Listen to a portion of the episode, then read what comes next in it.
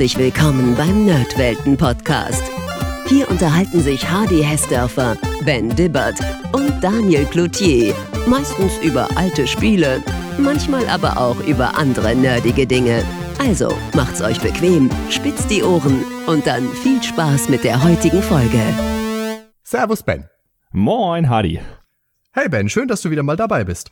Ja, lange ist her, ne? Ja, lange ist her und deutlich Zeit war es mal wieder, aber dafür haben wir uns auch für diese Folge wieder etwas ganz, ja, was Besonderes rausgesucht, kann ich sagen. Ein Spiel, das in meiner, bestimmt auch in deiner und in der Kindheit von vielen, vielen anderen Leuten auch ganz, ganz wichtig war. Nämlich Super Mario Land. Ja, Teil 1 und Teil 2, beides echte Kracher für den Gameboy. Für den Gameboy, genau, ja, ja.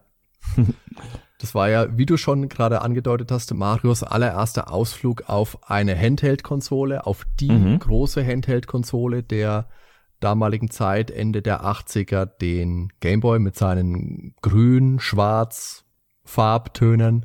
Ist ja nicht Marios erster Auftritt. Mario kannte man damals schon aus Donkey Kong, wo er noch Jumpman hieß und mhm. aus der Super Mario Bros. Reihe für das NES. Teil 1 bis 3 waren da ja auch schon draußen. Teil 3 zumindest in Japan, denn in Japan ist das schon 1988 erschienen und im Westen dann deutlich später. Da müsste es 90, 91 sowas gewesen sein, dass USA und Europa erschienen sind. Okay, ja, das finde ich krass, wenn man mal die Qualität von Mario Land 1 vergleicht mit Mario Bros. 3. Dass Mario Bros. 3 da quasi schon in Japan schon raus war, hätte ich jetzt gar nicht gedacht. Finde ich krass. Ja, aber Super Mario Land orientiert sich ja auch viel, viel stärker am allerersten Teil der Reihe, das stimmt schon. Auf jeden aber Fall, es ist ja. Ja, auch immer so, wenn man eine ganz neue Plattform hat. Das NES war ja da schon, naja, sagen wir mehr oder minder am abgelöst werden. Mhm. Ganz so schlimm ist es natürlich nicht. 88 hat das NES schon noch ein, zwei gute Jahre gehabt.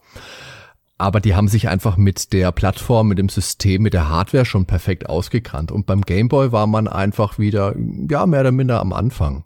Ja, das stimmt, das merkt man dann auch, ne? Bei äh, Mario Land 1, also das nimmt den Game Boy jetzt nicht wirklich in Anspruch, aber ist trotzdem ein grenzgeniales Spiel. Auf jeden Fall, ja.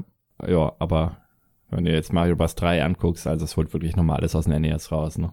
Genau. Wir fangen jetzt einfach mal an mit einer ganz kurzen, ganz knappen Gameboy-Historie. Das machen wir vielleicht an anderer Stelle auch nochmal ausführlicher. Ja, also die Liste mit Sachen, die wir mal machen, die wird immer größer und größer, habe ich das Gefühl. Die wird auch nicht kleiner werden. Ja, ist ja auch schon ganz so. schönes Tempo vorlegen. Stimmt. Der Game Boy, wie gesagt, Nintendos mega erfolgreicher Handheld. Er hat knapp 120 Millionen Einheiten verkauft. Das ist erst ganz viel später dann vom DS abgelöst worden, der sich 154 Millionen Mal verkauft hat und hat die, den Grundstein gelegt für Nintendos Dominanz am Handheld-Markt. War bestimmt auch Ideengeber für die Wii U und die Switch, die ja dann auch stark auf Handheld-Gameplay mitsetzen. Mit Sicherheit, also vor allen Dingen nach dem Erfolg des DS, ne? Also genau. das hat ja quasi den Handheld nochmal wirklich gehypt, wo man gedacht hat, der Markt ist schon tot. Genau. Hervorgegangen ist der Game Boy aus Nintendos Game Watch LCD-Spielerreihe aus den 80ern. Das waren simple Handhelds, die ein einziges Spiel drauf hatten. Die Reihe ist am 28.04.1980 mit dem Spiel Ball gestartet und lief dann bis 1991, als nämlich am 14.10. das Spiel Mario the Juggler erschien. Hast du mal ein Game Watch gespielt? Äh, tatsächlich nicht. Ich hatte LED-Spieler hm. als Kind, vielleicht ein oder zwei, aber keins von Nintendo. Das waren ja auch keine richtigen Bildschirme, sondern da wurden ja quasi nur vorgefertigte Bereiche dann beleuchtet, wie bei so einer ja, genau. LCD-Uhr, ne? Das ist ja echt einfachste Technik, aber ja. Aber spätestens durch Smash Bros. bin ich halt auch in den, also mit diesen Game Watch Teilen natürlich in Berührung gekommen durch den Mr. Game ja. Watch, der dann hm. da da gab's ja damals auch welche von Konami, wenn ich mich richtig erinnere. Da gab's auch was zu Castlevania und zu Turtles. Habe ich aber auch nie besessen. Ja. Also Game Watch, so wie du das gesagt hast, ich kenne den Mr. Game Watch aus den Smash Brothers Teilen. Mhm. Ich kenne, also ich habe einen guten Freund, der hat wohl eine, oder seine Frau hat wohl noch einige Game Watch zu Hause, aber ich selber habe nie damit gespielt. Game Watch hieß das Ganze übrigens, weil neben dem Spiel ja noch eine Weckerfunktion verbaut war. Yay! Ja, konntest abends schlafen gehen, konntest noch ein bisschen zocken und früher hatte ich das Ding wieder geweckt. Das ist doch super. Ja, und dann konntest du direkt weiter zocken. Genau. Super Mario Land ist einer der Launch-Titel für den Game Boy damals mit gewesen. Neben Alleyway, Baseball, Tennis, was in Europa allerdings kein, Titel, äh, kein Launch-Titel war. Bei uns kam das erst im September 1990 auf den Markt und mhm. natürlich Tetris. Und was war das Besondere in allen diesen Launch-Titeln? Na? In allen war Mario präsent. In Alleyway saß er im Schläger, in Baseball sieht man ihn zumindest auf dem Cover, in Tennis ist er der Schiedsrichter. Ja. Und in Tetris konnte man im Zweispieler-Modus ja Mario gegen Luigi spielen. Ah, okay, weil ich habe mich gerade gefragt, wo kommt Mario? Ich hätte jetzt gedacht, irgendwo in den Credits, aber das war ja mehr bei der NES-Version bei genau. Tetris. Ja. Ja, und dann. Aber stimmt, mit dem Linkkabel da hast recht, da haben wir damals auch zu zweit gezockt draußen. es gab allerdings für den japanischen Markt noch ein zusätzliches Launch-Spiel. Das ist im Westen, glaube ich, damals nicht erschienen. Ich weiß nicht, ob das später kam. Das war ein Mahjong-Spiel namens Yakuman. Mhm. Da kann ich jetzt nicht sagen, ob Mario damit dabei war. Super Mario Land wurde von Nintendo Research und Development Studio One entwickelt, also nicht vom Super Mario Team, ist also somit das allererste Mario-Spiel ohne Miyamoto, ohne den Mario-Erfinder selbst. Mhm. Das Research und Development One Team war eine Spielentwicklungsabteilung von Nintendo, die allererste, wurde Anfang der 70er gegründet und von Gunpei Yokoi geleitet der auch eine der großen Schlüsselfiguren der Nintendo-Historie ist. Er ist der Vater der Game Watch-Reihe. Er hat den Game Boy miterfunden, zusammen mit Satoru Okada und gilt auch als der Vater des D-Pads. Guter Mann. Guter Mann, hat aber auch den gefloppten Virtual Boy auf seinem Gewissen. Ja, mein Gott. Man kann nicht immer nur gewinnen und er hat wirklich viele, viele Plusse auf seiner Seite. Auf nach, nach dem Virtual Boy hat er Nintendo allerdings verlassen, hat seine eigene Firma gegründet, die hieß Koto. Für mhm. die hat er dann den Wonderswan entwickelt. Das war ja auch eine Handheld-Konsole. 1997 kam er dann tragisch bei einem Autounfall ums Leben und ist mit 56 Jahren dabei leider verstorben. Die Guten sterben immer zuerst. Das ne? stimmt. R&D One wurden dann 2005 geschlossen. Ja, was haben die denn sonst noch so entwickelt, Ben? Weißt du da was? Also andere Titel von dem Studio sind auf jeden Fall Duck Hunt, Excite Bike. Übrigens sehr geiles Spiel, habe ich damals immer liebend gern auf dem NES Levels für gebaut. Ja. die waren aber dann leider immer weg, gell, wenn man es neu gespielt hat. Das, das oh, das war übel, ne, dass ja. das keinen Batteriespeicher hatte. Ich glaube, das kam erst später dann. Ja, es ist halt auch eine Preisfrage, ne? Klar. Ja, dann Ice Climber kenne ich auch noch aus Smash Bros. übrigens. Ich glaube ich, habe es dann mal nachträglich gespielt jetzt, aber damals auf dem Original NES habe ich es nie besessen. Und Kid Icarus. Mhm. Kid Icarus finde ich ja eigentlich auch ganz cool, aber ich habe es nie weit geschafft. Also ich habe das Spiel nicht gerafft, was man da machen muss. Also was ich bei Kid Icarus ganz cool fand, ist, dass wenn man links aus dem Bildschirm rausgegangen ist, man rechts mhm. wieder reinkam. Und damit hört eigentlich schon das Positive auf, was ich über Kid Icarus sagen könnte. Ich ah, komm, die Musik vom ersten Level, die war doch auch ganz geil. Ach ja, aber das Spiel, hm, das hat mich nicht so gepackt. Da habe ich auch nie verstanden, dass an Kid Icarus mhm. immer so festgehalten wurde und auch für den 3DS dann nochmal ein Teil kam beispielsweise, ja. wogegen man dann F-Zero nie weiterentwickelt hat, das mir persönlich ja, das wesentlich stimmt. besser gefallen hat. Ja, muss ich auch sagen. F-Zero ist da klar besser und ich würde mir auch vom Wave Race zum Beispiel mal Nachfolger wünschen, aber das sind zwei andere Geschichten. Das ist wahr. Aber jetzt kommen wir natürlich zum Wichtigsten, die Metroid-Reihe, ne? Ja, auch die Metroid-Reihe gehen auf R&D 1 zurück. Ich bin genau. ja riesiger Metroid-Fan. Also mhm. angefangen mit Teil 2, dann Teil 1 irgendwann mal nachgeholt und Super Metroid. Ja, geht halt über alles. Ich liebe die Spiele.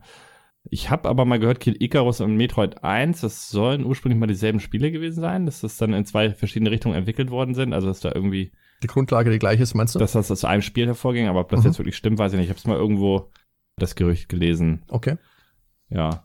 Kann aber sein, weil vom Leveldesign von den Texturen her sehen Kid Icarus und Metroid 1 halt sehr ähnlich aus. Also. Ja, gut, ich meine, wenn man weiß, dass es vom gleichen Team ist, dann kann das durchaus sein.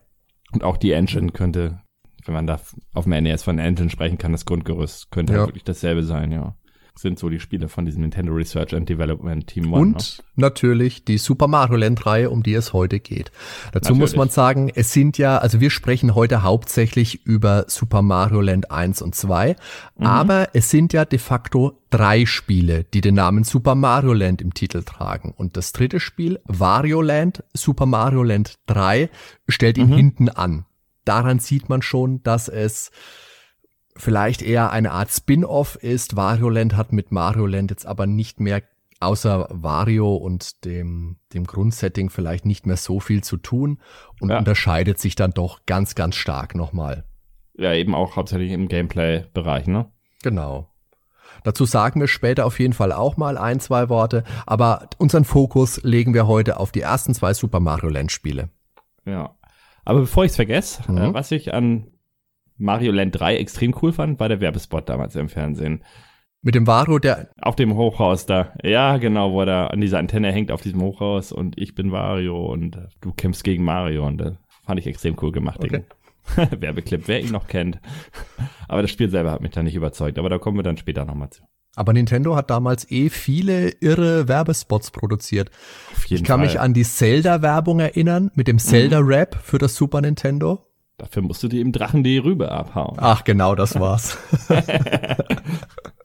ja. Oder kennst du den Secret of Mana Spot? Mm, nein, nein. Nein? Das sagt Anime-Sequenzen in einem ländvergessenen Land und so und dann fliegen da so ganz viele Pelikane rüber und extrem cool gemacht. Also mhm. muss ich dir mal schicken. Ja, schick mir das mal. Zurück zu Super Mario Land. Super Mario Land Teil 1, wie gesagt, war ein Launch-Titel. Der Game Boy Release in Japan war am 21. April 1989 am 31. Juli 89 in den USA und wir in Europa haben bis zum 28.09.1990 warten müssen. Mhm. Der Game Boy erschien wie gesagt zeitgleich, allerdings im Bundle mit Tetris. Dazu sagen wir später vielleicht auch noch mal ein, zwei Worte. Ja. Dann haben wir ja schon gesagt, dass sich Super Mario Land eher am ersten NES Super Mario Bros. orientiert, denn an den anderen beiden Teilen, die es dann schon mhm. gab für das NES. Mit einigen signifikanten Unterschieden, auf die wir noch eingehen. Aber auch Gegnerdesign und Setting bieten doch jede Menge frischen Wind. Ja, ist auf jeden Fall komplett anders, als man es von den Teilen auf dem NES gewohnt ist. Kurz zur Story. Im friedlichen Sarasa-Land das besteht aus den vier Königreichen Birabuto, Muda, Easton und Shai. Wird plötzlich der außerirdische Tatanga gesichtet. Das ist ein bisher unbekannter Weltraumwüstling. Der hat wahrscheinlich Bowsers Fieslingsfibel gelesen, denn er möchte jetzt das Königreich beherrschen und am besten auch noch gleich die Prinzessin Daisy, also die aktuelle Regentin, heiraten.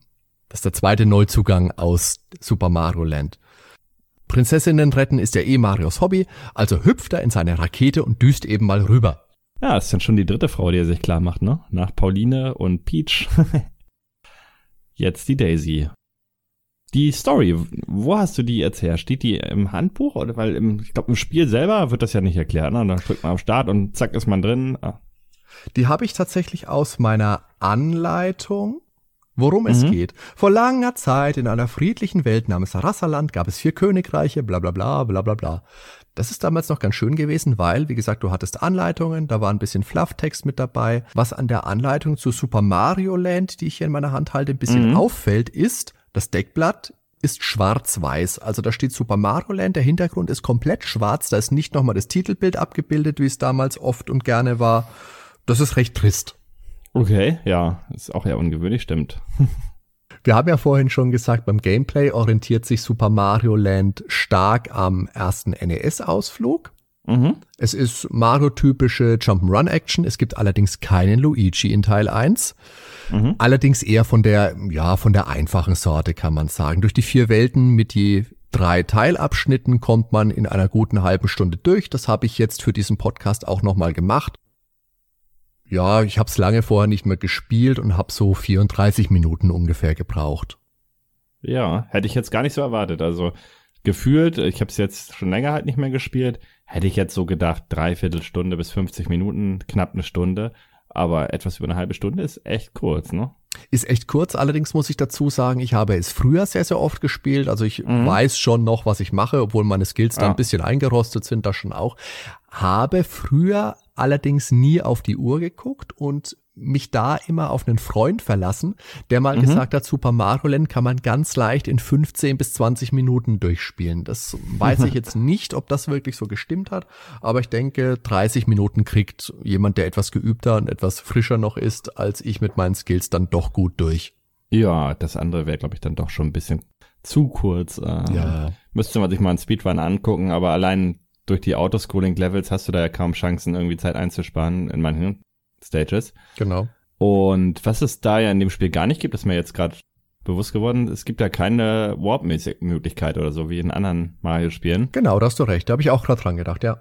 Ja, gut, wäre aber bei den geringen Anzahlen an Levels dann natürlich auch fatal, ne, weil man da noch irgendwas überspringen würde. Genau, was sie da wieder übernommen haben, ist, dass du in manchen Abschnitten ganz oben am Bildschirmrand laufen kannst, so wie im ersten NES Mario in diesen Untergrundwelten, wenn du durch die Deckenblöcke Genau. gebrochen bist und dann oben laufen konntest. Und hier gab's dann ja sogar teilweise noch, Aufzüge. äh, ja, und dann extra Münzen, ne? Genau, ja, richtig, Das heißt, genau. du hast auch gesehen, dass man oben lang gehen kann. Wenn man unten Stimmt, lang ja. geht, dann hätte man gedacht, ja, wie kommt man denn da oben hoch? Ja, Das war ja auf dem NES war das glaube ich, nicht so unbedingt vorgesehen, dass man da hochrennt. also zumindest gab's da dann keine extra Boni oder so. da war versteckter, genau. Ja, außer eben am Ende, ne? Dass du da dann zu den Warp-Röhren kommst im ersten. Genau. Das ist auch ein ganz guter. Stichpunkt, wo du jetzt vom Ende eines Levels sprichst, weil auch die Mhm. Enden von Super Mario Land orientieren sich zwar vielleicht ein bisschen. Mhm. Es gibt allerdings am Ende jedes Levels, außer der dritten Welt jedes äh, Levels, da wartet immer der Endboss, aber bei den anderen Welten gibt es immer ein verstecktes Bonusspiel. Beim ersten Mario hattest du ja diese Flaggenmasten, an die du springen konntest für Bonuspunkte und hier hast du am Ende jeweils einen Turm.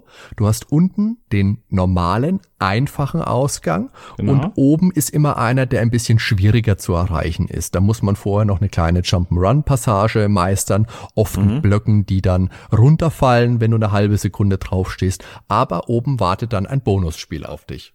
Genau, und man muss auch sagen, die fallen permanent runter. Ne? Das heißt, wenn man es einmal verkackt hat, dann war es das. Dann war's kann das, man genau. nur noch den unteren Ausweg nehmen, hat keine zweite Chance.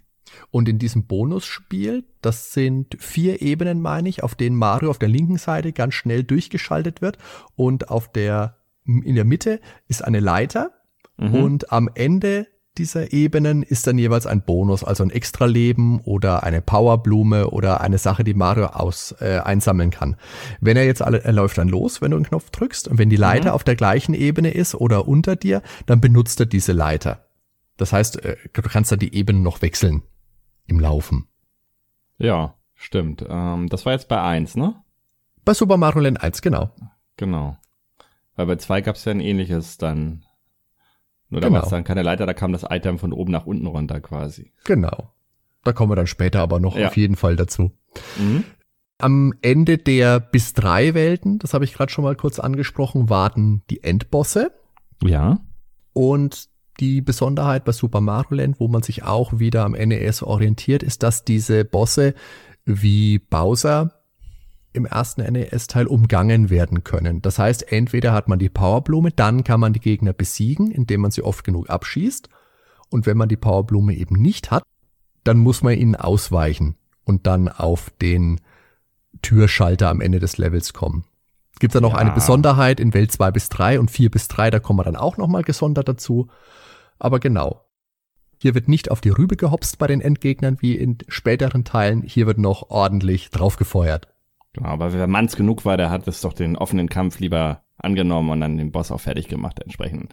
Wenn du die Blume hattest, na klar. Naja, oder mm, im U-Boot-Level, wozu wir später nochmal kommen, da konnte man ja auch zum Beispiel einfach unter durchtauchen dann und Das vorbei stimmt. und dann den Schalter betätigen. Das war, nee, der Boss muss fertig gemacht werden, abgeknallt werden. Genau. Wir haben hier auch wieder einige typische Elemente drin aus der Mario-Reihe. Wir haben den Superpilz, durch den der kleine Mario zu Super Mario wird. Wir haben den Unbesiegbarkeitsstern. Das funktioniert alles so, wie man es kennt. Mhm.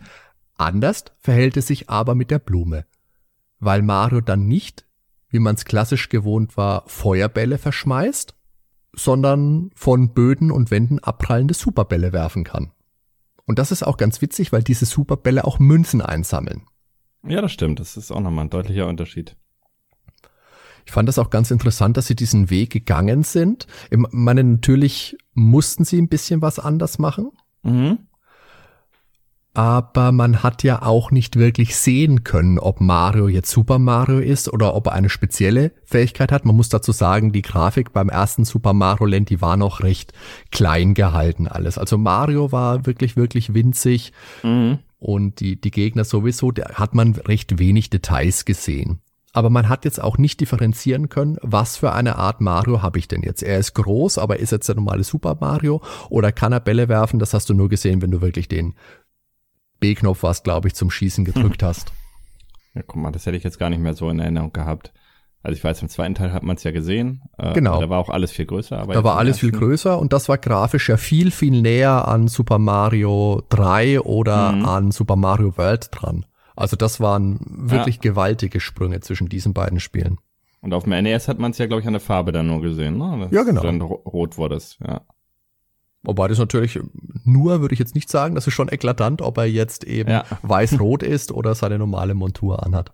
Ja. Und das war natürlich dann auch der Grund, weil man diese Farbgebung nicht hatte, dass es mhm. eben den grünen One-Up-Pilz nicht gab, weil den hast du ja auch nicht unterscheiden können. Es gibt einen Pilz, aber ist der jetzt rot oder ist der jetzt grün, das siehst du ja nicht. Deshalb mhm. gab es in Super Mario Land ein Herz als One-Up. Ja. Und du hast ja schon mal angesprochen, die große Neuerung, der große Unterschied zu bisherigen Super Mario Spielen waren die scrollenden Shooter Level in Welt 2 bis 3 und 4.3. Sehr cool, ja. Da gab es dann erstmals das Marine Pop, das U-Boot mhm. und das Sky Pop, das Flugzeug. Es gab dann, wie gesagt, du bist dann rumgeflogen, du konntest durchgehend feuern, egal ob du jetzt groß oder klein warst. Und es hat auch selbstständig gescrollt, der Level. Das heißt, du bist manchmal Gefahr gelaufen, wenn du gegen Hindernisse geflogen bist, dass du eingeklemmt worden bist und dein Leben verloren hast. Da gab es dann auch extra, nennen wir es mal, Labyrinthe, die man abfahren musste. Ja. Ich fand die super. Da hatte ich echt viel Spaß mit. Auf jeden Fall. Also ich fand die auch Gameplay-mäßig vom Design gut gemacht. Hm. Ähm, nicht zu schwer, nicht zu leicht. Vor allem war es mal ein ganz anderes Spielgefühl. Mhm. Das hat Mario wirklich das hat das ganze Spiel komplett geändert. Es war plötzlich ein ganz anderes Genre. Schade, dass das danach nie wieder kam. Auf jeden Fall war das so eine Art Shooter für Einsteiger. Das war nicht so knallhart wie die Gradius-Reihe, die ich vorhin mal angesprochen habe. Definitiv. Da ist nicht. man damals auch echt gut durchgekommen. Mhm. Und angeblich hat Miyamoto das ja schon für das allererste Super Mario Bros. fürs NES vorgehabt. Dass Mario auf einer Rakete reitet. Das hat er ja dann in, beziehungsweise das wurde ja dann später in Donkey Kong Country 3 mit dem Rocket Rush vielleicht umgesetzt. Und bei der Donkey Kong-Reihe ist das ja heute gang und gäbe, dass es diese wirklich herausfordernden, wirklich herausfordernden Raketenlevel gibt. Das heißt bei den Nachfolgern dann auch, oder? Genau, bei Returns ist es auf jeden Fall mit ah, dabei. Ah, okay, habe ich leider nämlich nicht gezockt. Ah, musste mal spielen. Das sind auch super, super Spiele. Wie gesagt, knallhart, aber mhm. wirklich im Bereich der 2D Jump'n'Runs sind die Donkey Kong Country Spiele jetzt für, für Switch gibt's ja auch den letzten Wii U Teil nochmal. Ganz, ganz tolle Spiele. Echt ganz toll. In Super Mario Land gibt es viele neue Gegner, oft auch welche, die an bereits bekannte angelehnt sind. Du hast Piranha-Pflanzen, du hast Pilze, du hast aber auch Neuerungen. Zum Beispiel gibt's nicht die klassischen Koopa Trooper, sondern es gibt Schildkröten, die bei Kontakt erstmal ihren Panzer liegen lassen, der dann nach ein, zwei Sekunden explodiert. Mhm. Ich fand ja damals den Mechabon immer cool. Das war der Roboter mit den schwebenden Köpfen. Und dann gab es ja noch die sehr humanoid wirkenden Pionpi in der letzten Welt, die politisch ja. nicht unbedingt ganz korrekt wirken, weil sie eben sehr klischeehaft nach Vampir, Zombie, Chinesen gestaltet sind. Die fand ich damals schon ein bisschen creepy und auch irgendwie, irgendwie haben die das nicht so wirklich reingepasst, fand ich. Aber auch die Musik war doch total Klischee. Ja, ja, natürlich. Ja, genau, das war das. Ich glaube, Heute würde das, glaube ich, nicht mehr so designt werden. Damals ging sowas einfach noch mhm. und das war wahrscheinlich, also damals ging sowas noch als harmloser Spaß durch. Was ganz komisch war, damals wurden ja in der deutschen, amerikanischen Version die mhm. japanischen Gegnernamen alle beibehalten. So, ja. Und in der Anleitung stehen die auch alle drin, Ben, und deswegen spiele ich mit dir jetzt mal das lustige Super Mario Land Gegnerraten. Also ich sag dir jetzt mal einen Namen und du beschreibst mir, welcher Gegner das ist. Da hätten wir zum Beispiel Kumo. Das ist mein Lieblingsgegner. Das ist die hüpfende Spinne. Echt, die hüpfende Spinne ist der Lieblingsgegner. Ja. Und wie ist es denn mit äh, Chibibo? Chibibo. Chibibo, Chibibo. Hm. Warte mal, wie hieß der, der Typ mit dem Roboterkopf? War der das nicht? Nein, das ist Mechabon. Chibibo sind die Ach, Gumba-Ersätze. So, jetzt aber kommt mein absoluter Lieblingsgegner, also mein Lieblingsname. Das ist ein Bossgegner, da gebe ich jetzt mal einen Tipp. Und der Mhm. heißt Joi Hoi. Verdammt, ich kann mir nur Tatanka merken. Der Name ist auf ewig in meinem Gedächtnis festgesetzt. Nee, ich habe echt keinen Plan. Ah, warte mal, was gab's denn da für Bosse? Es gab König Totomesu. Dann gab's Dragon Zamasu Ah, okay. mit seinem Kumpel Tamao natürlich. Dann gab's außerdem Joi Hoi noch Blockinton, Biokinton und natürlich Tatanga. Komm, sag, was war das für ein Boss? Ja, das war natürlich im Königreich Easton diese Osterinselstatue, die Steine geschmissen hat. Ach, die Statue, okay. Oh, die Steine haben auch einen Namen, sehe ich gerade, und zwar Ganshan. Ja. Dann gibt's aber lustigerweise im letzten Level 4.3 einen Fluggegner, den Vogel, der heißt einfach Chicken. Oh Mann. Das hat mich damals schon total gewundert, weil ich mir keinen Namen merken konnte, selbstverständlich. Außer Komischerweise Tatanka. Weiß man von den originalen Mario Bros. Spielen die Namen immer. Ja, Also, ob es jetzt der Shy Guy ist oder der Gumba oder der Cooper, also das sind wirklich eingängige Namen. das stimmt. Die Welten in Super Mario Land sind ja an realen Ländern orientiert, an Ägypten, Mhm. die Osterinseln und China haben wir gerade schon angesprochen. Und die zweite Welt Muda, die ein Wasserthema hat, orientiert Mhm. sich an den Legenden um das versunkene Königreich Mu oder vielleicht auch Atlantis. Ja. Mu hat man ja auch in DuckTales 2 bereist. Und? Aber auch, genau, Ben, wo kommt es noch vor? ja, Terranigma. Das beste Spiel der Welt, man kann es nicht oft genug sagen. Wenn es auf der Welt nur ein Spiel gäbe, dann wäre das Terranigma vielleicht. Da würde ich ja recht geben. ähm, Das stimmt, wenn man sich entscheiden müsste für ein Spiel auf der Welt, was übrig bleibt von allen anderen, Terranigma, ja. Oh, Gebe ich dir auch recht. oh Mann, oh Mann, oh Mann. Was gleich geblieben ist, so im Vergleich zu anderen, ich übergehe das jetzt einfach mal. Also, was gleich geblieben ist im Vergleich zu anderen, zu vorhergegangenen Mario-Spielen, ist, dass es Münzen gibt und hier geben 100 Münzen klassisch ein Extra-Leben. Jo, wie man es kennt. Genau, wie man es kennt. Und wenn man Super Mario Land durchgespielt hat, dann kann man einen zweiten, schwereren Durchlauf starten. Mhm. Allerdings kommt das Spiel dann mit gesteigerter Gegnerzahl ab und an mal ins Ruckeln. Das hatte ich zum Beispiel gar nicht mehr in Erinnerung. Ich weiß, dass es einen zweiten schweren Durchgang gab. Ich weiß gar nicht mehr, ob ich den mal durchgespielt habe oder ob mir das zu hart war. Wenn du es durchgespielt hättest nochmal, dann wüsstest du, was die Besonderheit ist, wenn du es das zweite Mal durchgespielt hast. Am Ende. Ja, weiß ich bestimmt jetzt nicht. Sag. Wenn du das gemacht hast, dann kannst du danach im Startbildschirm die Level auswählen. Also dann kannst du Ah. meinetwegen sagen, jetzt möchte ich mal Welt 2, 3 spielen oder sowas. Und dann will ich aber Welt 2, 3 im noch härteren Modus spielen. Mit, mit drei Frames die Sekunde dann oder so. Ganze Bildschirm voll ist mit Gegnern. Die Musik von Super Mario Land ist von Hirokazu Tanaka. Der hat Mhm. auch die Musik für Dr. Mario, für Metroid, für Kid Icarus, für Tetris. Da sieht man schon wieder, das ging alles Ja. wieder Hand in Hand mit ähm, R&D Genau. One. Und da habe ich dir Und- doch, du hast mir doch letztens das Ending-Theme geschickt von Mario 1. Ja, Äh, was Super. sehr, also Mario Land 1, was übrigens Mhm. sehr catchy ist und allgemein Furchtbar echt gut. super. Ja, da habe ich dir auch den Metroid-Ending dann auch noch geschickt, ne? ja, hast du? Hast du gehört? Weil da hört man auf jeden Fall die Ähnlichkeit. Also Ja. die sind beide sehr ähnlich. Echt episch aufgebaut. In, du hörst richtig, du hast das Spiel jetzt gerockt, du hast es geschafft, du bist der Hero. Das stimmt, ja. Das ist Ja. wirklich, ich würde jetzt auch sagen, durch die Bank von allen Gameboy-Spielen bestimmt in den Top 10 vorn mit dabei. Also die Ja. Mystic Quest Musik ist auch großartig, die muss man auch auf jeden Fall nochmal erwähnen. Machen wir vielleicht auch an anderer Stelle. Aber das Ending-Thema von Super Mario Land fantastisch. Aber auch sonst war die Musik äh, Auch echt cool. sonst. Auch gerade das erste Level-Theme, also.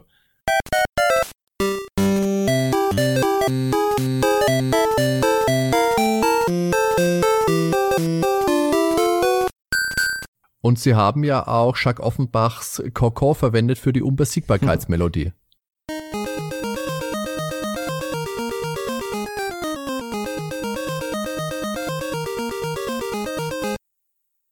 Und wo wir es gerade bei Musik haben, 1992 haben die Ambassadors of Funk Mhm. featuring MC Mario ein Sample aus Welt 1.1 verwendet. Das kann man sich auf YouTube angucken und kann sich kurz freuen, dass es sowas gibt und macht dann wieder aus. Ich fand das geil. Obwohl glaub ich nicht drauf- gleich. äh, nichts dazu geschrieben habe. Ich, hab- ich hab's mir echt gleich gedacht, das ist hundertprozentig was für den Ben. Aber war das, war das nicht von dem einen Album? Weil es gibt da Ja, ja, das war Album von, zu. von dem einen Album, klar, wo die Leute gemacht haben, mit Musik. äh, Kon Konnte man anhören. es gab doch so ein die Ambassadors of Funk, die haben ja ein ganzes Album gemacht. Das war ja nicht nur das eine Lied. Die haben ja komplett äh, Mario Kart. Also da war Mario Kart bei Super Mario World, Mario und Yoshi, Go Mario Go, was das auch immer ist. Also Ich kenne Go Ninja, Go, Go Ninja, ja, Go stimmt. Ninja, Go, Go. Vanilla Eis, großartig, Ja. großer Künstler, großer Künstler. Großartiger Film, Turtles. Ja, selbstverständlich. Die waren echt, die waren echt groß. Thema für einen anderen Podcast. Wir haben jetzt schon wieder acht Themen für einen neuen Podcast, haben den ja nicht fertig gemacht. ja, Mann, Mann, Mann. Also die machen wir Mario weiter. Genau. Wollte nur kurz sagen, die Ambassadors of Funk, die sind bis zu diesem Podcast, ich könnte jetzt sagen leider, es wäre wahrscheinlich gelogen, aber voll an mir vorbeigegangen. Dann mach dich mal schlau und zieh dir mal das ganze Album rein. Ey, Oh, willst du, ich, will ich nicht machen. geileres im Auto zu fahren. von Street Fighter gibt's übrigens was ähnliches. Ähm, Auch von den Ambassadors of Funk. Es kann sein, weil das ist auch mit so einem Rap-Style und naja, ich, ich werde das mal raussuchen. Ich schick dir da mal was. Oh, bitte nicht, bitte nicht. Also von Super Mario Land wurden auf jeden Fall knapp 18 Millionen Stück verkauft. Zum Vergleich Super Mario World etwas über 20 Millionen Mal, Super Mario Bros. 1 über 40 Millionen Mal und Mario 3 18 Millionen Mal. Wobei man sagen muss, Super Mario World und Super Mario Bros. 1 waren ja zumindest zeitweise immer, immer mit ihren jeweiligen Konsolen im Bundle verkauft worden. Mhm. Von daher 18 Millionen, unfassbar gut. Ich würde mal sagen, fast jeder, der einen Gameboy hatte, hatte auch irgendwo das Spiel. von meinen Freunden, die, wie du sagst, wer einen Gameboy hatte, der hatte auch Super Mario Land. Ja. Es gab auch einige Charaktere, wie gesagt, die sich gehalten haben in der Mario-Reihe. Tatanka treffen wir in Super Mario Land 2 einmalig wieder. Daisy dagegen ist ein Mainstay gewesen. Die sieht man in zahlreichen Spin-offs der Mario-Reihe. Die spielt Tennis und Golf und haut sich gern bei Smash Brothers und bei Mario Kart fährt sie durch die Gegend. Stimmt, Aber wie ja. gesagt, 18 Millionen, Mhm. ganz ordentliche Zahl. Man hat sich ja, beziehungsweise Nintendo hatte damals ja sogar vor, Super Mario Land im Set, also als Bundle mit dem Game Boy auf den Markt zu bringen. Ja. Bis Hank Rogers Tetris zu Nintendo gebracht hat und sie überzeugt hat, dass es dafür eben einen noch größeren Markt gibt. Äh, Henk ist ein niederländischer Spieleentwickler, der hat Tetris 1988 auf einer Messe entdeckt und dann eben nach äh, zu Nintendo gebracht. Mhm. Und im Nachhinein, denke ich, kann man sagen, das hat bestimmt auch gut getan. Den Ja, Verkaufszahlen. Heute würde man sagen, Tetris ist auch was, was die Nicht-Core-Gamer anspricht, ne? Und Mario Ja, eben, ist genau. halt, ja, und damals hat man das ja noch nicht so unterteilt. Es gab auch nicht den Begriff Casual Games oder so, aber Tetris ist am ersten das, was dann wirklich jeden anspricht irgendwo, ne? Na klar, und es ist, denke ich, auch was, was eben auch die Eltern viel eher überzeugt hat, weil das auch, meine Mutter Fall. hat Tetris gespielt, mein Meine Vater Mutter hat hat auch Tetris, Tetris gespielt. Und du hast dein Gameboy nicht wiederbekommen, dann ich möchte spielen. Nee, nee, jetzt, jetzt nicht hier, Mama Hausaufgaben. Ich bin fertig, schon lange. Nee, jetzt hier. Wo wir Ja, nee. dabei sind, ne? Freund, für- also von äh, Kumpel, der Vater, der ist jetzt schon über 70, der war damals tatsächlich begeisterter Zelda 1 Spieler. Was man sich irgendwie schwer vorstellen kann, weil danach hat er nie wieder irgendwas anderes gezockt. Aber Echt? Das ist Zelda, ja. Zelda 1 fand er geil. Okay. Kleiner, ja, Fact am Rande. Okay. Jetzt gucken wir uns mal die Wertungen der damaligen Zeit für Super Mario Land an. Mhm. Da haben wir in der Powerplay 4 1990 einen Test von Martin Gaksch. Der gute Martin Gaksch ist ein ganz kurzer Text. Da steht nur, Mario lebt. In Super Mario Land muss er vier Level A3 Abschnitte bestehen. Das Spielprinzip entspricht größtenteils dem von Super Mario Bros. Neu sind einige Extras und ein Ballerspiel-Intermezzo im Gradius-Stil. Wie schon die anderen Super Mario Spiele ist auch die Gameboy-Version genial. Okay. 88% hat er dafür gegeben und Oh, wahrscheinlich super. hat er an dem Artikel drei Minuten gearbeitet. Es gab das besonders empfehlenswerte Prädik- Prädikat der Powerplay dazu. Ja, aber was soll man mehr zu dem Spiel sagen, ne? Ja, was soll man mehr dazu sagen? Da hast du schon recht. Es ist Im Prinzip hat er einfach. alles gut zusammengefasst. Ja. Aber wieso eigentlich mal Gradius? Das Spiel ist komplett an mir vorbeigegangen. Ich habe immer nur die Parodie gekannt, Parodius dazu. Klar. Und R-Type halt. Äh, hattest du Gradius damals? Original? Damals habe ich nur Obwohl- Parodius gespielt. Gradius habe ich viel später für mich entdeckt, aber Gradius ist mittlerweile auch eine Reihe, die ich heiß und innig liebe. Ob es jetzt Echt? Gradius ist oder Life Force, Querstrich Salamander oder Okay. Gradius 3. Gradius, Gradius 3 finde ich auch super. Auf der PlayStation 2, glaube ich, kam Teil 5 dann raus. Ich hoffe, das Mhm. habe ich gerade richtig im Kopf. Ich habe es da hinten irgendwo liegen. Ich glaube, müsste auf der Zweier gewesen sein. Bin ich großer Fan von, doch. Ich wurde damit noch nicht so warm, aber ich habe es auch noch vielleicht noch zu wenig gezockt. Also wenn, dann entscheide ich mich dann immer doch wieder für Parodius. Alle drei Teile auf dem Super Nintendo. Was auch keine schlechte Wahl ist, Parodius ist mindestens genauso gut. Viel witziger auf jeden Fall. Ja, und die Musik. Äh, aber das sind halt größtenteils irgendwelche Klassikstücke, die dann verwurstelt wurden. Ja, ja, ja, da hast du schon recht, aber die macht, das macht viel vom Charme aus. Und wenn Auf du Fall. Viper, Vic Viper wählst als Schiff, dann hast du ja de facto Gradius. Richtig. Ist auch wirklich das, was ich am häufigsten genommen habe. Als Chef, weil ich fand ihn einfach cool. Ja, kommen wir zurück zu Mario. Ja, und dann haben wir ja Teil 1 eigentlich schon abgehandelt und nach 1 kommt 2. Yay! Yeah! Die große Besonderheit, mit der Teil 2 zu Buche schlägt, ist, dass es diesmal eben nicht linear ist. Sondern Genau. dass du ähnlich wie bei Super Mario World eine zusammenhängende Oberweltkarte hast. Richtig gut gemacht, ja. Ja. Und sogar äh, noch viel weniger linear. Also es ist eigentlich das am wenigsten lineare Mario-Spiel, weil du kannst ja wirklich völlig frei bestimmen. Bei Mario World kannst du mal eine Abkürzung nehmen, Mhm. kannst in Grenzen das entscheiden, aber im Prinzip hast du ja das trotzdem einen linearen Durchgang. Ja. Und hier kannst du ja wirklich völlig frei entscheiden, welche Welt du zuerst machst. Das stimmt, da hast du vollkommen recht. Das ist fast schon wie bei einem Mega Man-Spiel. Ja, oder was bei, ich weiß gar nicht, was bei Galaxy auch ähnlich oder war das vorbestimmt, welche Galaxien man nacheinander macht? Da erinnere ich mich jetzt nicht mehr so doll. Dann ist auch schon wieder lange her, dass ich gespielt habe. Ich glaube, da hast du nach und nach Galaxien freigeschaltet. Das ist, glaube ich, so ähnlich ge gewesen wie beim Mario 64, dass du da ein bisschen was zur Auswahl hattest, Genau, aber schon immer Sterne gebraucht hast, um mehr freizuschalten. Stimmt, aber Mario 64 war ja eigentlich auch relativ äh, frei, ne? Also gut, am Anfang hast du deine zwei, drei Welten, aber wenn du dann erstmal Sterne gesammelt hast, dann konntest du ja nachher wirklich entscheiden, in welche Richtung du weitergehst. Ja. Ja. Ja. Mario Land 2 hat sich 11 Millionen Mal verkauft. Mhm. Zum Vergleich, Super Mario Sunshine für den GameCube nur 6 Millionen Mal. Ja, aber Sunshine war auch echt so ein Titel, der hat Polarisiert. Mario- Mario-Generation gespalten, genau. Also entweder man hasst ihn oder man liebt ihn. Ich gehöre zur zweiten Fraktion, weil Ich auch. bringt so ein geiles Urlaubsfeeling rüber. Ja. Muss Das man gar stimmt. nicht mehr irgendwo hinfahren, muss warm ist, einfach Mario Sunshine rein. Machst doch die Höhenlampe an dazu Ja. und schon ist super. Und was es meiner Meinung nach wesentlich besser macht als Galaxy, was ich auch richtig gut finde, ist, dass der Schwierigkeitsgrad einfach äh, angemessen ist, weil Galaxy ist viel zu einfach. Weil 90% aller Sterne rennt man einfach so durch und die hat man dann. Ähm, und die anderen 10%, die sind da so ein bisschen Herausforderung, aber das ist mir mal wichtig beim Mario-Spiel.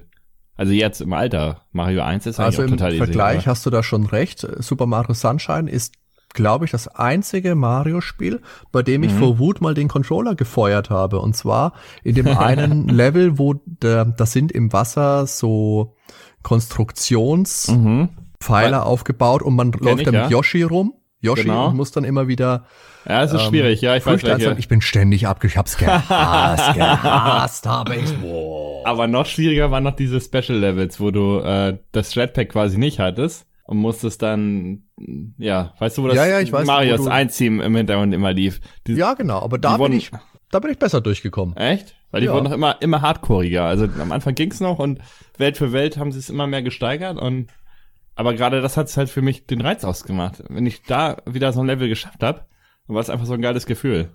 Bestimmt. Jetzt müssen wir aber, auch, Ja. wenn wir schon auf der Insel sind, dann wechseln wir lieber auf die Insel von Super Mario Land 2 Die mit der großen es Mario-Statue. mit der großen Mar- Mario-Statue. Das Besondere ist, das ist ja das erste und einzige Mario-Spiel, das bei Mario zu Hause spielt. Hier sehen wir mal, wo er seine Socken in den Schrank hängt. Ja. Und er Und er- hat natürlich seine eigene Insel. Mhm. Er hat sein eigenes Schloss. Man weiß jetzt nicht, ist er nur Schlossherr oder ist er Herrscher über das Mario-Land und Despot über alle Gumbas. es ist natürlich nicht schlecht für einen kleinen Klempner aus Brooklyn, aber Wer hat halt, irgendwas, ja, er muss, er muss sich ja für seine ganzen Münzen auch mal was Gutes tun, mal was für sich. Außerdem ist er inzwischen ja auch Doktor. Also why not? ne? Eben. Ben, dann erzähl uns doch aber mal was zur Geschichte von Super Mario Land 2 Six Golden Coins. Ja, so im Prinzip schließt die Story ja direkt an Mario Land 1 an. Ne? Das heißt, mhm. er war ja unterwegs, kommt zurück auf seine Insel und was sieht er da? Sein Schloss, äh, die ganze Insel wurde übernommen von seinem bösen Cousin Wario. Der Fiesling. Ja, der Fiesling. Übrigens sehr genialer Charakter. Also, da haben sie echt, dass sie den später noch fortgeführt haben in anderen Spielen, genialer Schachzug von Nintendo. Gerade durch die Stimme, die er dann noch bekommen hat, ne? Ja. In Mario Kart. Mm, total cool. Äh. Also die Besonderheit bei seinem Schloss ist halt, dass dort sechs goldene Münzen benötigt werden, um das Tor zu öffnen. Jetzt geht's halt darum, diese sechs Münzen zu sammeln. Mhm. Ja, hätte er damals eben eine andere Möglichkeit gemacht, wie wir heute mit dem Handy, ne, Fingerabdruck. hätte das wesentlich einfacher gehabt, auf jeden Fall. Da hätte sich Dafür sehr, Geld sehr viel Ärger erspart. Dafür haben die Goldmünzen nicht auch noch gereicht. Nein, aber man wollte ja den Spielern auch was bieten, ne? Das stimmt. Sechs Münzen heißen sagen, sechs Welten. Ja. Wario ist ja heutzutage als Marios böser Cousin bekannt. Mhm. Damals in der Anleitung steht allerdings nur drin, dass sich die beiden aus ihrer gemeinsamen Kindheit in Brooklyn kennen. Verwandtschaftsgrade gab es damals noch keine. Jetzt frage ich mich, was in der Werbung war. Wurde da nicht auch irgendwas gesagt von Marios böser Stiefbruder oder keine Ahnung? Na, Stiefbruder haben sie nie gesagt. Oder böser Zwilling oder oder haben sie gar nichts gesagt zu den Verhältnissen in der Werbung? Muss, muss ich mir den Werbeclip nochmal angucken? Ja, ich glaube eher gar nichts. Ja, aber ist ja eindeutig, ne? Vario, Mario, einfach mal umgedreht das M. Genau. genau, und von Daisy, Peach und Luigi fehlt auch in Super Mario Land 2 wieder jede Spur. Daisy hat er anscheinend irgendwo abgesetzt. Vielleicht wieder im Sarassaland, ist ja egal. Und genau, wir sind jetzt bei Mario zu Hause unterwegs. Und ich fand es, wie gesagt, damals schon echt cool, dass man mal gesehen hat, wo mhm. der Mario so lebt und dass er sich für seine ganzen Münzen eine flotte Immobilie geleistet hat. das Spiel kam in Japan am 21. Oktober 1992 auf den Markt, dann zwei Wochen später am 2.11.92 in den USA mhm. und in Europa habe ich gefunden, war das Release am 28.01.93. Und das hat mich ein bisschen zum Nachdenken gebracht, weil ich kann mich daran erinnern, dass ich das Spiel 1992 zu Weihnachten bekommen habe und ich habe es in der deutschen Version. Also ich weiß nicht, ob dann irgendwie was geleakt ist, ob es vielleicht doch in manchen Läden eher zu haben war. Okay. Aber ich habe es schon eher gespielt. Also vor dem 28.01. Da weiß ich jetzt nicht genau, hm. was da wohl los war. Da hat mein Opa wohl wieder gezaubert. Danke, Opa. Vielleicht hatte er gute Kontakte. 100 Pro. Hat so. bei Nintendo angerufen und gesagt, ey, schick mal mal Super Mario Land für den Enkel. Hat doch Kontakte zur japanischen Mafia gehabt wahrscheinlich. Ja. Eine Yakuza, die er das, wird, das würde die Tattoos an seinem Rücken erklären. Auf jeden Fall. Super Mario Land 2 ist auch wieder von R&D 1 entwickelt worden. Satoru Okada war diesmal nicht beteiligt. Projektleiter waren hier Rochi Kiyotake, und Takehiko Hosokawa. Und als Komponist, und zu dem kannst du bestimmt ein, zwei Worte sagen, zum Komponisten und zur Musik, wird Katsumi Totaka verzeichnet. Ja, also Katsumi Totaka ist meiner Meinung nach ein echt genialer Komponist. Er hat neben Mario Land 2 hat er auf jeden Fall Mario Paint die Musik hauptsächlich mitentwickelt, also auch mit anderen Komponisten zusammen. Dann hat er Link's Awakening gemacht, was ja auch äh, sehr hoch angesehen ist. Hm. Aber da waren auch noch andere mit beteiligt. Wofür ich ihn ja liebe, ist ja die Musik von Wave Race auf jeden Fall. Wave Race mhm. 64. Weil das Spiel lebt sehr viel von seinem Soundtrack. Natürlich auch durch ja, die geilen Welleneffekte, aber der Soundtrack, erste Sahne. Ja, dann hat er natürlich Animal Crossing hat er noch gemacht. Ähm, sehr viele Animal Crossing Spiele übrigens. Aber Super Mario Land 2, die Besonderheit ist ja, das Ganze basiert, also fast der ganze Soundtrack basiert quasi nur auf einer Melodie, die aber genau. in diversen Versionen verarbeitet wird. Ja. Also ich würde sagen, wir spielen hier jetzt einfach mal ein. Einfach mal den Standardversion, die wir im ersten Level hören.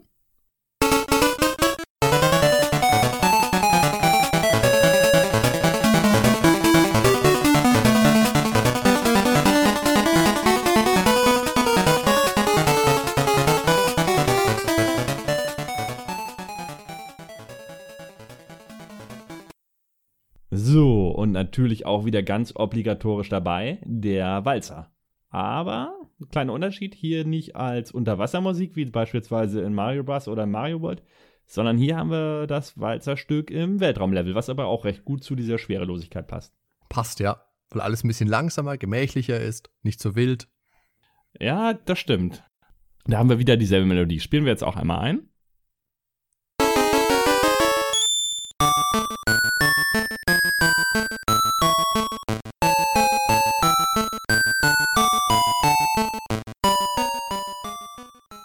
Jetzt nochmal dasselbe Lied als Bossfanfare quasi, wenn der Boss angekündigt wird. Ist wieder dieselbe Tonfolge. Achtet mal drauf.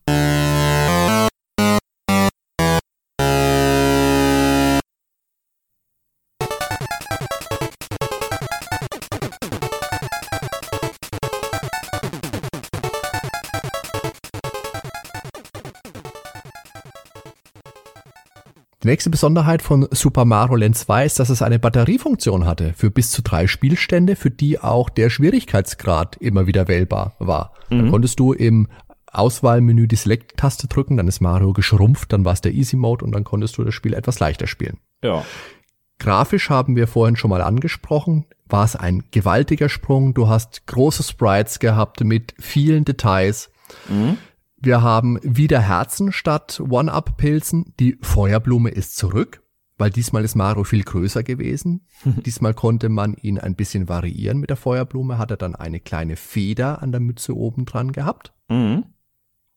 Es gibt den Unbesiegbarkeitsstern wieder und neu waren die Hasi Mario Flugohren. Ja, so heißen die Hasi Mario Flugohren. Die waren angelehnt natürlich an die Feder mit dem Cape aus Super Mario World. Mhm. Aber ich fand die Hasi-Mario-Ohren immer nicht ganz so gut gelungen. Die waren zwar putzig, aber sie haben die Levels einfach viel zu leicht gemacht. Ja, ich fand das Spiel ist aber insgesamt trotzdem gar nicht so leicht. Aber ich habe sie auch auf jeden Fall immer behalten. Also ich habe jetzt nicht die Hasi-Ohren wieder gegen die Feuerblume eingetauscht. Okay. Ja, klar, macht das es einfacher. Also wenn man Feuerblume durchspielt, dann ist es schon schwieriger, ne? Weil ja, auf jeden Fall. kann man Abschnitte einfach überfliegen. Was, um nochmal auf diese Batteriefunktion zurückzukommen, ja. war auch bitter nötig bei dem Spiel. Ne? Ähm, Alternative wäre ein Passwortsystem gegeben, gewesen, weil du hättest es ja nicht am Stück durchspielen können, weil mit 45 Minuten oder 35 Minuten wie bei Mario den 1 warst du da nicht mehr dabei. Also das Spiel Nein, das war stimmt. ordentlich umfangreich. Viel größer, ja. Ja, und von daher super Idee. Weil es gibt nichts Schlimmeres als ein Passwortsystem, wo du irgendwie einen Buchstaben falsch eingibst und dann funktioniert das ganze Passwort nicht mehr. Ja.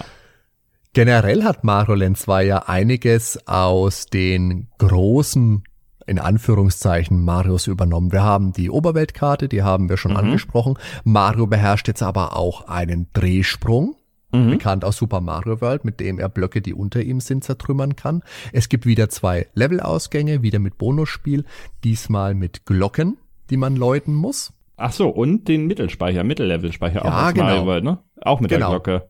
Auch mit der Glocke, richtig. Ja. Eine Änderung ist, dass du diesmal für 100 Münzen allerdings kein Extra-Leben bekommst, sondern dass du bis zu 199 Münzen sammeln kannst und dann gibt es einen extra Spielhallen in Anführungszeichen. Äh, 999 Münzen, ne? Was habe ich gesagt? Ich habe 199 verstanden. 999 Münzen, selbstverständlich. Ja, genau. Und die konntest du dann in der Spielhalle einsetzen, um extra Leben zu gewinnen. Ja. Fand ich auch witzig, die Idee. Und das Coole ist ja, du konntest da einen Einsatz äh, machen. Ähm, konntest wenig Einsatz, dann hast du aber auch nur entsprechend niedrige Bonusse bekommen. Und du kannst sagen, mhm. ich ich hau alles raus, aber wenn du Pech hast, hast du dann gar nichts bekommen. Stimmt. oder halt den Megabonus von 30 Leben oder weiß ja. nicht, was das höchste war. Aber es war schon krass, was man bei hohem Einsatz dann auch an hohen Gewinnen Da gab schon viel, ja. ja. Und du hattest jetzt endlich auch wieder die klassischen Mario-Gegner. Du hattest Koopa Trooper, du hattest Gumbas. Mhm. Allerdings auch wieder äh, die an die Level, an die Welten angepasste eigene Spezialgegner. Das sagen wir später, wenn wir zu den Welten was erzählen. Vielleicht noch kurz was zu. Ja, ja, aber dass sich's anbietet, machen wir das mit den Welten doch einfach gleich. Super Mario mhm. Land, das Super Mario Land 2 ist in sechs große Welten unterteilt. Mhm. Es gibt diesmal nicht mehr die Shooter-Level, was ein bisschen schade war. Es gibt insgesamt 32 Level, die sich aber alle auch sehr individuell anfühlen. Also die mhm. unterscheiden sich wirklich, wirklich auch untereinander in den Welten nochmal. Das stimmt. Wir beginnen mal mit der Makrozone. Das ist das Wohnhaus, das einzige Haus, das im Super Mario Land 2 steht. Und in diesem Haus ist Mario auch winzig klein, beziehungsweise alles andere riesengroß. Das ist immer, immer ein cooles Setting eigentlich, finde ich. Egal in welchem Spiel, wenn du so ganz winzig dargestellt wirst, es funktioniert Genau. immer. Genau, das finde ich auch. Da gibt's dann Ameisen als Gegner, die dir ans Leder wollen. Mhm. Und der Endgegner in der Makrozone ist eine riesige Maus. Ja. Und in Super Mario Land 2 kann man den Gegnern auch wieder auf die Rübe springen. Den Endgegnern auch und muss sie nicht wieder abschießen, wie bei Super Mario Mhm. Land 1. Aber geht auch, ne? Du kannst ja Geht beide- auch. Ja. Aber du musst sie öfters abschießen, als Mhm. du sie kaputt hüpfen musst, Stimmt, wie in mit Springen, anderen. Springen ist einfacher, ja. Genau, wie in anderen Mario-Spielen auch. Mhm. Dann gibt es noch die Turtle Zone, das ist die Wasserzone. Da gibt's ein untergegangenes U-Boot, einen Wal, es sind Tauchlevel, es gibt Haie und der Endgegner ist ein Tintenfisch. Mhm. Mein Lieblingslevel war immer die Pumpkin Zone. Das war ein großer Kürbis, ein Horrorthema. Da gab es Gegner, die waren so, so kleine Jason-Masken aus Freitag der 13. Mit Messer sind die, glaube ich, durch die Gegend gerannt. Und da ist die Musik auch nochmal ganz cool variiert worden. Stimmt, ist wieder Da dasselbe sie- Thema, aber Aber ganz anders. spooky, genau. Richtig gruselig und wirklich ein bisschen schräg klingend. Ganz, ganz toll. Ja, so ein bisschen Adams Family mäßig vielleicht so oder so. So. Ja, so grob, grob die Richtung, ja, kann man sagen. Und der Endgegner hat den super Namen Heiße Hexe. Bei uns im Schwimmbad gab's früher ähm, fertig Mikrowellen-Hamburger, die Heiße Hexe hießen. Ich weiß nicht, ob Ah. das damit was zu tun hat. Bestimmt, bestimmt. Das kann sein. Die Space Zone, also der Weltraumlevel, hat eine kleine Besonderheit. Den erreicht man nämlich nur, wenn man vorher den Hippo-Level gemacht hat. Das heißt, da gibt's so eine große Nilpferd-Statue, Mhm. die Luftblasen ausstößt. Und in diesem Level muss man zwingend den Spezialausgang erreichen. Und wenn man den erreicht, kommt man eben in die Space Zone. An deren Ende wartet Tatanka. Tatanka. Bekannt aus Teil 1. Oh ja, da ist er nochmal zu Ehren gekommen. Wobei ich das damals zwar schon auch in den Zeitschriften gelesen habe, das ist Tatanka aus Teil 1, da da da da da da, habe ich nicht so wirklich geglaubt, weil ich es nie offiziell in der Anleitung gelesen habe. mhm. Aber ist so. Er ist es. Wo dieses ähm, in der Seifenblase, wenn man da so rumfliegt, ist ja so ein bisschen, le- leider kann man nicht schießen, oder? Ja gut, doch, man kann Nein. ja schießen, wenn man den Feuerball hat, ne? Gleichzeitig. Also das wäre jetzt schon so ein bisschen so ein Fluglevel, wenn man es annähernd vergleichen will. Aber diese Shooter-Levels, Ja. so würden auch, Schon ein bisschen anders. ja, Shooter-Levels, so würden halt auch gar nicht funktionieren, weil Mario ja viel kleiner war und du hattest ja viel bessere Übersicht im ersten Teil. Ja. Wenn du es jetzt in der Größe machst, dann wird es ja ständig permanent wahrscheinlich nur in irgendwelche Gegner reinfliegen. Denke ich mal. Das, Ja. Ja. Hat alles Vor- und Nachteile, ne? Das stimmt, da hast du recht. Weiter geht's mit der Mario Zone. Das ist eben die große Mario-Statue, die du schon angesprochen hast. Genau, das war immer meine Lieblingswelt irgendwie. Die war auch schön gemacht, weil die so ein bisschen auf Spielzeuglevel getrimmt war. Mhm. Wie Lego-Blöcke so ein bisschen. Oder diese äh, größeren, wie heißen die, nicht Lego, sondern Duplo. Duplo-Blöcke, so genau. Genau, und das ist auch dran ausgelegt. Wenn du da genau hinguckst, dann siehst du, auf manchen Blöcken steht N und B. Das ist eine Anspielung auf die Blöcke, die Nintendo früher ja in den 60ern selbst hergestellt hat. Die haben auch mal Aha. Klemmbausteine gemacht. Mhm. Und an denen hat eben auch der Gunpei Yokoi mitgearbeitet. Cool. Der Endgegner oder die Endgegner in der Mario Zone sind die drei kleinen Schweinchen. Was ich damals immer ganz süß fand, du trittst nacheinander gegen die Schweinchen an und es Mhm. ist eigentlich dann schon ein bisschen, naja, anspruchsvoller, muss man nicht unbedingt sagen, weil schwierig sind die drei Schweinchen auch nicht. Aber du kämpfst halt gegen drei Endgegner hintereinander und Mhm. musst jeden dreimal treffen. Das erste Schweinchen im Strohhaus, das zweite im Holzhaus und das dritte Schweinchen selbstverständlich im Steinhaus. Das war ganz süß gemacht. Ja, auf jeden Fall. Dann gab es noch die Baum, also die Tree Zone, Mhm. wo man sich einen Baum hochgearbeitet hat. Und da fand ich auch ganz cool, dass es dann diesen Honigwaben-Level gab, wo man Ja. durch den Bienenstock gelaufen ist. Stimmt. Auch total geil. Dass man da auch immer so ein bisschen von der Schwerkraft, ja, dann hat man auch richtig gemerkt, wie man da so langsam durchgeht durch diesen Honig. Ja, genau, wo man kleben geblieben Mhm. ist, wo man durchgerutscht ist, richtig. Da ist dann auch ein neuer Unterstützer für Mario eingeführt worden, der müde Zed und seine Freunde. Das ist die Eule, auf deren Kopf man reiten konnte. Okay. Und der Endgegner ist der, ja, ein Rabe wird sein, Radonkel. Stand das auch in der Anleitung, Radonkel? Da muss ich gerade mal gucken. Warte mal, die habe ich ja da. Da steht, glaube ich, nicht da, aber ich habe den Spieleberater vor mir liegen. Ein Spieleberater für Mario Naja, 2? das ist der, nein, das ist der Super Game Boy ah, Spieleberater. Und da ist eben zu haben Sie Mario damals was drin. parallel rausgebracht, als der Super Game Boy kam. Ja, genau, genau. Da stehen ein paar so Farbcodes drin und ein bisschen was zu Mario 1, 2 und eben auch zu Wario Land. Der Schwierigkeitsgrad dieser ganzen Welten ist eher gemäßigt. Das ist dem Spiel auch immer so ein bisschen vorgehalten worden, dass es insgesamt vielleicht trotz seiner Größe zu leicht sei. Einzig das Schloss am Ende bietet dann eine gewisse Herausforderung. Da kann ich mich auch dran erinnern, dass ich da früher als Kind schon ein bisschen trainieren musste, Ja, bis ja, ich dann doch. wirklich, ja, ne? Und Bis auch der letzte Wario und so.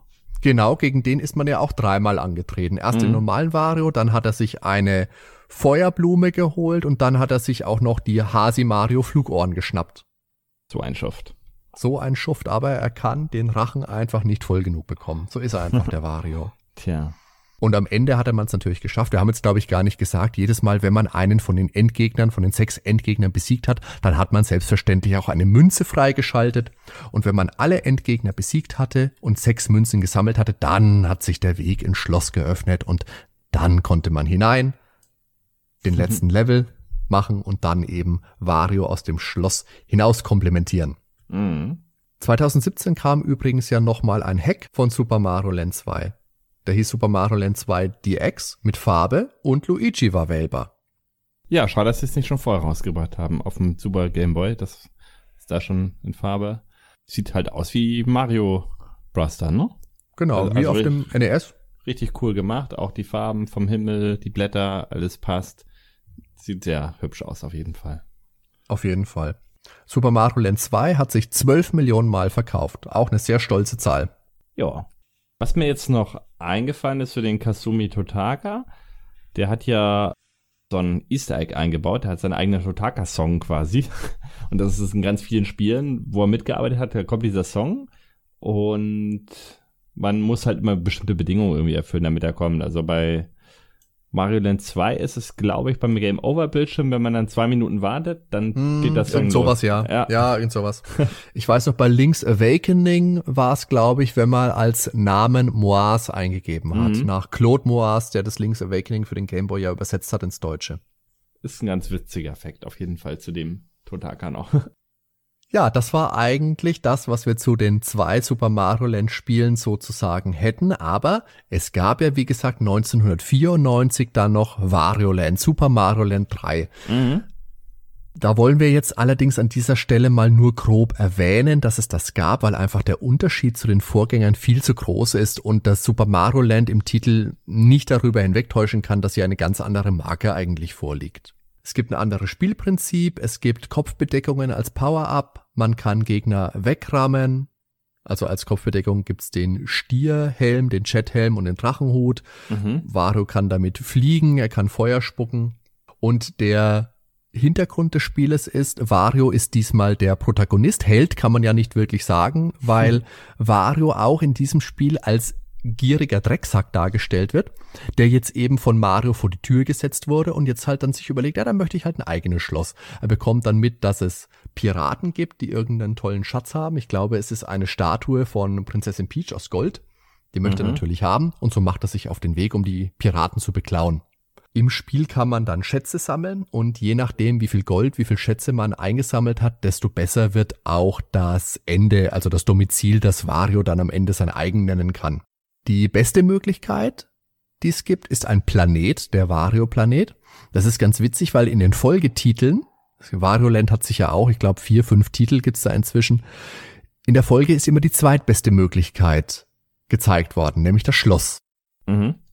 Wario Land hat sich 5,2 Millionen Mal verkauft. Das ist auch eine super Zahl, wenn man bedenkt, dass sich zum Beispiel Zelda 3 auf dem Super Nintendo 4,6 Millionen Mal verkauft hat. Ja, schon krass, ja. Aber wie gesagt, Wario Land möchte ich an dieser Stelle oder möchten wir an dieser Stelle nur mal kurz erwähnen, weil ich habe es zwar jetzt auch noch mal gespielt für den Podcast und ich muss sagen, das hat Mhm. durchaus seinen Reiz, aber es ist für mich einfach eine komplett eigenständige Marke, abgesehen davon, dass Wario als Protagonist dabei ist. Ja, ich habe es halt auch so gut wie gar nicht gespielt, deshalb kann ich dazu auch relativ wenig sagen. Also hm. ich fand es halt nur komplett anders als die vorigen Spiele vom Gameplay und ist nicht viel länger als die ersten zwei, drei Level vielleicht gespielt, den ersten Teil, ne? Die anderen dann gar nicht mehr, die anderen hm. Variant-Teile. Dann würde ich sagen, Ben, kommen wir zu unserem Fazit. Mhm. Wo und wie ordnen wir denn die Super Mario Land Spiele ein? Möchtest du da vielleicht beginnen? Da ich äh, Mario Land 1 und 2 als Kind gespielt habe, würde ich die wahrscheinlich immer jetzt über New Super Mario Bros. zum Beispiel einordnen, was eigentlich auch sehr cool ist. Ist vielleicht auch gameplaymäßig sogar das bessere Spiel. Aber die Spiele haben einfach einen Platz in meinem Herzen. Ja. Beide. Und ja, waren mit die ersten Mario-Spieler, ne? Die ich gespielt habe, neben halt Mario Bros. 1 und 3. Teil 2 habe ich übrigens als Kind gar nicht gespielt oder kaum. Weil ich das nicht selber hatte und Mario World. Aber da ist direkt eine Rangfolge zu machen, das ist echt schwierig, weil man muss ja auch das System unterscheiden. Ne? Ist man jetzt unterwegs damals gewesen mit dem Gameboy oder saß man vom Fernseher und hat da, da gedattelt eben. Ich habe das jetzt eher so auf äh, Gameboy beziehen wollen. Also wo okay, ordnest du die in der Gameboy-Bibliothek? Ja, auf der Gameboy-Bibliothek. Beide Spiele unter den Top 5. Da kommt noch Metroid 2 mit rein und ja, Tetris halt. Was kommt denn da sonst noch mit rein auf dem Gameboy? Mystic Quest, Zelda. Ähm, Mystic Quest und Zelda, ja, Zelda muss ich immer noch nachholen. Ich habe es noch nie durchgespielt. Ich weiß gar nicht, wie viele Paläste es da gibt und Dungeons. Ich habe vielleicht drei oder vier Dungeons mal gemacht. Das war's. Aber da kommt er jetzt bei das Remake. Ja. Und spätestens dann werde ich es durchspielen. Also so viel steht ja, mal fest. Habe ich auch vor, weil ich habe es zu meiner Schande auch nicht durchgespielt, Link's ah. Awakening. Oh Gott. Kirby gab's noch für den Game Boy, das erste Kirby, Donkey Kong selbstverständlich. Aber das ist jetzt schon klar, dass einige jetzt unseren Podcast den Rücken kehren werden, ne? Zwei Leute, die hier Link's Awakening noch nicht durchgezockt haben, geht ja gar nicht, sagen die sich. Aber wir geloben Besserung. Auf jeden Fall, auf jeden Fall. Wie gesagt, auf Switch werde ich das jetzt auf jeden Fall nachholen. Ja, ich schwöre, ich schwöre, ich schwöre. Ey, Alter, ich schwöre. also ich würde auch sagen, die zwei Maroland-Spiele gehören mit zu den besten für den Game Boy, besonders Teil 2. Ich habe da so viele unterhaltsame Stunden mitgehabt ja. und die sind auch heute noch echt einfach gut spielbar. Die Kritik über die Shooter-Level aus Teil 1, die teile ich, wie gesagt, überhaupt nicht. Die tragen für mich sehr viel zum ganz eigenen Charme vom Super Mario Land 1 bei. Was, da und wie Kritik? gesagt, ja, ja, selbstverständlich. Das ist heute, glaube ich, auch immer noch im, in der Kritik im Fokus, mhm. wie es damals wohl auch schon war. Ah. Und die Mario Land Spiele brachten mit Daisy und Wario zwei vitale Charaktere ins Mario-Universum mit rein. Jo, aber Mario Land 1 und 2, wie du schon sagst, ganz vorne mit dabei. Ja, Ben, dann würde ich sagen, dann sind wir mit unserem Rückblick über die Super Mario Land Spiele für den Game Boy am Ende. Mhm.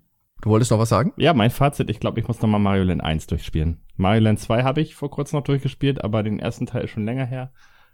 Und die 35 Minuten, die werde ich ja auch noch mal haben. Jetzt, jetzt habe ich richtig Bock das drauf. Ist doch, das ist doch ein schönes Schlusswort. Damit würde ich sagen, beenden wir unsere heutige Podcast-Folge. Ich danke unseren Zuhörern für die Zeit, die sie sich genommen haben. Und dir selbstverständlich, Ben, es war mir eine große Freude, dass du heute wieder mit an Bord hast. Ja, immer Ciao, wieder gerne. auch nochmal danke an alle Zuhörer. Bis dann. Ciao. Tschüss.